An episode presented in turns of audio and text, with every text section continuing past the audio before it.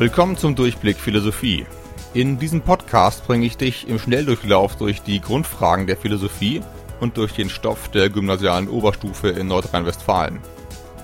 In der aktuellen Einheit geht es um das Problem der Willensfreiheit. Wer trifft eigentlich meine Entscheidungen? Warum will ich das, was ich will? Ist mein Wille am Ende so ferngesteuert wie ein ferngesteuertes Auto? In Episode 17 haben wir zunächst überlegt, was alles von dieser Frage abhängt. Wenn unsere Entscheidungen nicht frei sind, wenn ich also selbst nicht bestimmen kann, was ich will, dann fällt vielleicht ein ziemlich großer Teil von allem, was uns wichtig ist, wie ein Kartenhaus in sich zusammen. Mein eigenes Leben wäre vielleicht gar nicht mehr richtig mein Leben. Denn alles, was ich entscheide, entscheide ich ja nicht frei, sondern irgendwie gezwungenermaßen. Ich wäre dann doch nicht mehr die Hauptfigur in meinem Leben. Ich wäre eher eine Art Kinobesucher mit Virtual Reality Brille. Ich sehe quasi den Film meines Lebens aus der erste Person Perspektive. Diese Perspektive sehe zwar nur ich, niemand anders, siehe Episode 12 bis 14, aber ich wäre dann eben doch nur ein Zuschauer, keine handelnde Figur im Film, ich kann ja nicht entscheiden. Und dann sind da noch ganz andere Probleme können wir andere Menschen verantwortlich für ihre Taten machen, wenn sie anscheinend gar nicht anders entscheiden können, als sie es tun? Und sind Freundschaften noch etwas wert, wenn wir alle nur bessere Staubsaugerroboter mit Sonderfunktionen sind? Können wir unserem Leben dann noch selber irgendeinen Sinn verleihen? In Episode 18 habe ich den klassischen Einwand gegen die Willensfreiheit skizziert, den deterministischen Inkompatibilismus. Determinismus ist die These, dass alles, was passiert, vorherbestimmt ist durch das, was vorher war. Ursachen legen ihre Wirkungen fest. Wenn alles eine Ursache hat, ist alles festgelegt, also determiniert. Der Inkompatibilismus ist dagegen die Auffassung, dass der Determinismus nicht mit der Willensfreiheit vereinbar ist. Der freie Wille wäre für den Inkompatibilisten nämlich etwas nicht festgelegtes. Determinismus und Inkompatibilismus sind zwei verschiedene Positionen. Ich kann auch als Inkompatibilist an den freien Willen glauben, vorausgesetzt ich bin kein Determinist. Wenn nämlich nicht alles vorherbestimmt ist, ist es ja egal, dass der Determinismus inkompatibel ist mit dem freien Willen. Denn der Determinismus wäre dann ja eh falsch. Dass mein Gerät nicht zu meinem Netzstecker passt, nicht kompatibel ist, ist ja gar nicht schlimm, solange ich noch andere Netzstecker zur Verfügung habe, die besser funktionieren. Und umgekehrt kann man auch als Determinist an den freien Willen glauben, wenn man eben nicht zugleich Inkompatibilist ist, sondern denkt, dass auch eine vorherbestimmte Welt mit einem freien Willen irgendwie vereinbar ist. Erst im Doppelpack sind Determinismus und Inkompatibilismus ein starkes Argument gegen die Willensfreiheit. Im Umkehrschluss heißt das, wer den freien Willen verteidigen will, muss auch nicht beide Personen auf einmal widerlegen, sondern es reicht aus, den Determinismus oder den Inkompatibilismus zu bestreiten. Weil dann ja automatisch wieder genug Platz für die Willensfreiheit ist, wenn eine von beiden Theorien falsch ist. In der heutigen Episode spiele ich die erste Ausfahrt durch, den Indeterminismus, also ist es wirklich so, dass alles, was auf der Welt geschieht, vorher durch Ursachen festgelegt ist? Das ist natürlich eine grundsätzliche Frage, die jetzt sehr tief in die Metaphysik führt. Trotzdem müssen wir uns jetzt ein wenig damit herumschlagen, wenn wir nach möglichen Auswegen für den freien Willen suchen. Vergleichen wir zunächst mal nur Determinismus und Indeterminismus ganz allgemein. Welches der beiden Weltbilder ist voraussetzungsärmer, also einfacher zu vertreten. Anmerkung, es geht hier um eine Art Vorabtest, nämlich das Prinzip von Ockhams Rasiermesser, das du bereits aus Episode 11 kennst. Unter konkurrierenden Theorien steht immer die am besten da, die am wenigsten Annahmen machen muss, um gleich viel zu erklären. Denn jede Annahme kann man ja irgendwie kritisieren. Und je weniger ich annehme, desto weniger kann man mich kritisieren. Also, wer muss mehr annehmen, der Determinismus oder der Indeterminismus? Auf den ersten Blick könnte man behaupten, dass der Determinismus die steileren Behauptungen aufstellt. Er sagt ja, dass für alle Ereignisse auf der Welt dasselbe gilt, nämlich dass sie vorherbestimmt sind. Der Indeterminismus stellt eine solche steile Behauptung gerade nicht auf. Ist er also die leichtere, voraussetzungsärmere Ausgangsposition? Nein, er behauptet in Wahrheit nämlich mehr als der Determinismus. Der Determinismus sagt ja, dass es nur vorherbestimmte Ereignisse gibt. Der Indeterminismus behauptet dagegen, dass es vorherbestimmte und nicht vorherbestimmte Ereignisse gibt. Zwei Klassen von Ereignissen sozusagen. Das ist ontologisch aufwendiger, nicht sparsamer. Es gibt ja jetzt zwei Klassen, nicht nur eine. Außer man will eine Art radikalen Indeterminismus vertreten, der also behauptet, dass kein einziges Ereignis jemals vorherbestimmt ist. Das wäre ontologisch wieder ebenso sparsam wie der Determinismus. Nur ist es eben keine besonders plausible Position. Denn unsere tägliche Erfahrungswelt spricht massiv dagegen. Wenn ich einen Stift loslasse, ist es einfach sehr, sehr, sehr sicher, dass er herunterfällt. Das kann ja wohl schlecht jedes Mal reiner Zufall sein. Dieser Indeterminismus wäre völlig unglaubwürdig, also weg damit. Damit bleibt also nur wieder der gewöhnliche Indeterminismus übrig, und der ist wie gesagt ontologisch aufwendiger als der Determinismus. Damit ist das Rennen zwischen Determinismus und Indeterminismus zwar noch nicht entschieden, aus Ockhams Rasiermesser folgt aber, dass die Indeterministin sozusagen mit Handicap an die Startlinie geht. Anderes Bild, der Determinismus ist sozusagen das kostenlose Tool, das eigentlich schon alle Features hat, die man so braucht. Der Indeterminismus kostet dagegen ontologisch extra. Darum muss die Indeterministin erstmal ordentlich Werbung machen und Argumente bringen, nicht die Deterministin. Also, was genau spricht jetzt eigentlich für den Indeterminismus? Zu den beliebtesten Antworten zählen kurz gesagt A. Gott und B. die Quantenphysik. Zunächst zu A. Gott. Wo kommt der jetzt plötzlich her? Im Argument gegen die Willensfreiheit hatten wir letzte Woche ja behauptet, dass erstens die Ursache die Wirkung festlegt, determiniert, und dass zweitens alles eine Ursache hat, aber was genau ist jetzt mit dieser Prämisse 2? Hat denn wirklich alles eine Ursache? Wenn ich von jeder Wirkung zur vorhergehenden Ursache gedanklich zurückspringe, wie lange bin ich dann unterwegs? Anscheinend unendlich lang. B ist die Ursache für A, wenn C die Ursache für B ist. Aber auch das nur, wenn D die Ursache für C ist und so weiter. Wenn, wenn, wenn. Irgendwo muss da doch mal ein Ende sein, das diese ganzen Wenns abdeckt. Ohne einen absoluten Anfang wäre doch gar nichts von diesen Wenns passiert. Und absolut heißt, wörtlich übersetzt, losgelöst. Die Welt braucht also einen Anfang, der selber nicht verursacht ist von etwas anderem. Und dieser Anfang ist dann vermutlich so jemand wie Gott. Auf jeden Fall ist er selbst nicht determiniert. Also ist nicht alles determiniert, denn es gibt mindestens ein indeterminiertes Ereignis, den Anfang der Welt. Also hat der Indeterminismus recht. So in aller Kürze also die erste Überlegung. Ob du sie mit oder ohne Gott durchspielen willst, bleibt dir überlassen. Was ich gerade vorgeführt habe, kennt man jedenfalls als den sogenannten kosmologischen Gottesbeweis. Der Kosmos braucht angeblich eine erste Ursache und die ist dann Gott. Falls man das Argument von vorhin tatsächlich im klassischen Sinn als Gottesbeweis versteht, sagt es über den Gott, den es beweist, ziemlich wenig aus. Nur dass er oder sie den allerersten Schubs gegeben hat, nicht mehr. Als Gottesbeweis hat das Argument durchaus schwerwiegende Probleme, die interessieren mich in dieser Episode aber erstmal nicht.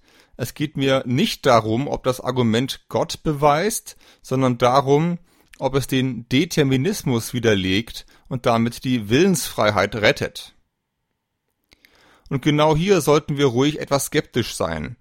Selbst wenn wir das Argument total großzügig betrachten und sagen, ja, es muss eine erste Ursache geben und ja, die hätte dann selbst keine erste Ursache, wie viel wäre damit für die Willensfreiheit wirklich gewonnen? Wenn der Beweis stimmt, Spoiler, er stimmt nicht, aber das schenken wir uns jetzt alles, dann hätten wir damit erstmal einen Minimalst-Indeterminismus bewiesen. Alles ist vorherbestimmt außer der ersten Ursache. Aber was bringt uns das jetzt? Damit wären ja alle unsere normalen Entscheidungen nach wie vor determiniert. Das klassische Argument gegen die Willensfreiheit aus der letzten Episode gilt dann halt für alle außer für Gott. Herzlichen Glückwunsch, Gott, du bist raus aus der Nummer. Der Rest von uns krebst noch durchs ewige Hamsterrad von Ursache und Wirkung. Ich wäre dann ja immer noch ferngesteuert, wie in Episode 17 beschrieben. Um das indeterministische Argument an dieser Stelle zu retten, hilft nur noch eine gesunde Portion Größenwahn. Wir alle sind Gott, müsste man jetzt sagen. Eine freie Entscheidung treffen heißt Schöpfung aus dem Nichts. Eine völlig neue Ereigniskette in Gang setzen, eine merkwürdige Superkraft, die uns Menschen zu eigen ist. Besonders merkwürdig ist diese Superkraft deswegen, weil diese Schöpfung aus dem Nichts, die wir da dauernd am Laufen halten, sich innerhalb einer Welt vollzieht, in der ja immer noch alles andere determiniert ist. Der Mensch ist ja nach allem, was wir wissen, aus der Evolution hervorgegangen. Damit ist er selbst das Produkt einer langen Kette von Ursachen und Umständen. Wäre es da nicht sehr seltsam, wenn diese strikte Ursache-Wirkung-Kette in einen Prozess umschlägt, in dem ein Glied in der Kette, nämlich der einzelne Mensch, plötzlich völlig losgelöst von den eigenen Ursachen völlig neue Ereignisketten schafft? Und das ständig, nämlich bei jedem Menschen jeden Tag. Und außerdem widerspricht diese Vorstellung nicht doch ziemlich stark unserer Erfahrung, die nämlich besagt, dass sehr viel an unserem Verhalten eben doch vorhersehbar ist. Klar, Manchmal verhalten sich Menschen auch sehr unvorhersehbar, zum Beispiel im Straßenverkehr. Aber auch dann heißt unvorhersehbar eigentlich nur, dass ich die Ursachen ihres seltsamen, manchmal auch echt verqueren Verhaltens nicht kenne. Nicht, dass es sie gar nicht gibt, siehe Episode 18. An dieser Stelle schwenken wir zur Idee B, der Quantenphysik. Mit etwas fröhlichem Quantenphysik-Halbwissen von der YouTube-Universität wissen wir vielleicht, dass Wirkungen nicht immer einfach so von Ursachen determiniert werden, wie wir uns das im Alltag so vorstellen. Ein sehr bekanntes, weil lustiges Beispiel ist Schrödingers Katze. Ein Gedankenexperiment des Physikers Erwin Schrödinger von 1935. Kurzer Exkurs. Es geht um den Zerfall eines radioaktiven Atomkerns. In der Quantenphysik ist folgende eigenartige Tatsache bekannt. Für einen bestimmten Zeitraum ist unbestimmt, ob dieser Atomkern schon zerfallen ist oder nicht. Bestimmt ist das erst im Moment der Messung. Das heißt aber jetzt nicht, dass der Atomkern entweder zerfallen oder nicht zerfallen ist und das erst bei der Messung bemerkt wird, sondern dass er bis zur Messung tatsächlich gleichzeitig zerfallen und nicht zerfallen ist. Beide Realitäten existieren sozusagen parallel, bis wir nachschauen. Klingt komisch, ist aber so. Zumindest irgendwie so ähnlich. Das ist jetzt Quantenphysik erklärt von jemandem ohne Ahnung für andere Leute ohne Ahnung. Nun können wir Atomkerne im Alltag sowieso nicht beobachten, darum bemerken wir diese Merkwürdigkeiten gar nicht erst. Aber hier kommt nun die Katze ins Spiel. Schrödinger schlägt vor, sie in eine Kiste zu stecken gemeinsam mit einem radioaktiven Präparat, das bei seinem Zerfall ein Giftgas freisetzt, das die Katze dann umbringt. Wenn für einen Zeitraum x unbestimmt ist, ob der Atomkern zerfallen ist, dann ist für den gleichen Zeitraum auch unbestimmt, ob das Giftgas freigesetzt wird. Das aber heißt, es ist unbestimmt, ob die Katze noch lebt oder nicht. In der Kiste ist sie gleichzeitig tot und lebendig. Erst in dem Moment, wo wir nachschauen, ist sie wirklich eins von beidem. Unbestimmt heißt, du ahnst es, indeterminiert. Laut Quantenphysik kann es also tatsächlich sein, dass bestimmte Prozesse, nämlich mikroskopische, nicht determiniert sind. Was uns dann zurück zur Willensfreiheit bringt. Wenn die Quantenphysik wirklich zeigt, dass es Indeterminiertes gibt, dann ist doch der Determinismus falsch, oder? Und dann hätten wir ja auch den freien Willen gerettet, denn das Argument gegen den freien Willen aus Episode 18 basiert ja auf dem Determinismus. Wie stark ist dieses Argument? Das hängt kurz gesagt davon ab, wie viel du von Quantenphysik verstehst. Um zu beurteilen, ob aus der Quantenphysik wirklich der Indeterminismus folgt, müssen wir wahrscheinlich wohl oder übel die YouTube-Universität verlassen und eine echte Universität besuchen. Um den freien Willen per Indeterminismus zu retten, reicht es streng genommen nämlich nicht aus, irgendwelche indeterministischen Prozesse zu behaupten, sondern man muss auch zeigen, dass genau die Prozesse, die zu unseren Entscheidungen führen, indeterminiert sind. Du müsstest also nicht nur zeigen, dass die Quantenphysik indeterminierte Prozesse im vollumfänglichen Sinn des Wortes annimmt, sondern auch, dass es bei unseren Entscheidungen in Wahrheit ständig um bestimmte Prozesse der Quantenphysik geht. Du müsstest also erstmal Willensfreiheit definieren und dann ausgerechnet aus der Quantenphysik ableiten. Das alles ist vorsichtig gesagt eine sehr, sehr, sehr schwere Aufgabe für sehr, sehr, sehr geduldige und fortgeschrittene Tüftler mit sehr, sehr, sehr viel freier Zeit. Wie ich schon am Beispiel der Libet-Experimente gezeigt habe, Episode 17, sollten wir nicht unbedingt davon ausgehen, dass eine Wissenschaft eins zu eins die Fragen einer anderen Wissenschaft auflösen kann. So viel erstmal zu zwei gängigen indeterministischen Rettungsversuchen für den freien Willen. Wie du sicher schon bemerkt hast, halte ich keinen von beiden für besonders erfolgversprechend. Vielleicht siehst du das anders, anderer Meinung sein ist natürlich immer erlaubt und in der Philosophie sogar geradezu erwünscht. Es gibt allerdings noch ein anderes Problem mit dem Indeterminismus. Peter Biri hat es in seinem Buch Das Handwerk der Freiheit erläutert, das ich dir schon in Episode 16 allerwärmstens empfohlen habe. Es ist nämlich so, Angenommen, der Indeterminismus hat recht. Schenken wir ihm alle Begründungen und Erklärungen. Angenommen, es gibt tatsächlich Dinge, die quasi aus dem Nichts heraus passieren. Klingt besonders cool auf Latein ex nihilo. Jetzt kommt's. Laut Biri wäre genau das eben kein freier Wille. Wieso? Kehren wir zurück zu Arthur Schopenhauers Beispiel vom Bürojobber, der um 18 Uhr den Arbeitsplatz verlässt und sich zwischen Theater, Spaziergang, spontaner Weltreise und Heimweg entscheiden muss, siehe letzte Episode. Was wäre, wenn sein Wille wirklich indeterminiert wäre? Dann könnte doch wirklich alles passieren. Er könnte sich fürs Theater entscheiden. Er könnte aber auch gegen eine Mauer laufen, sich nackt ausziehen und La Paloma tanzen einen Hund auf der Straße eigenhändig erwürgen? Wirklich alles.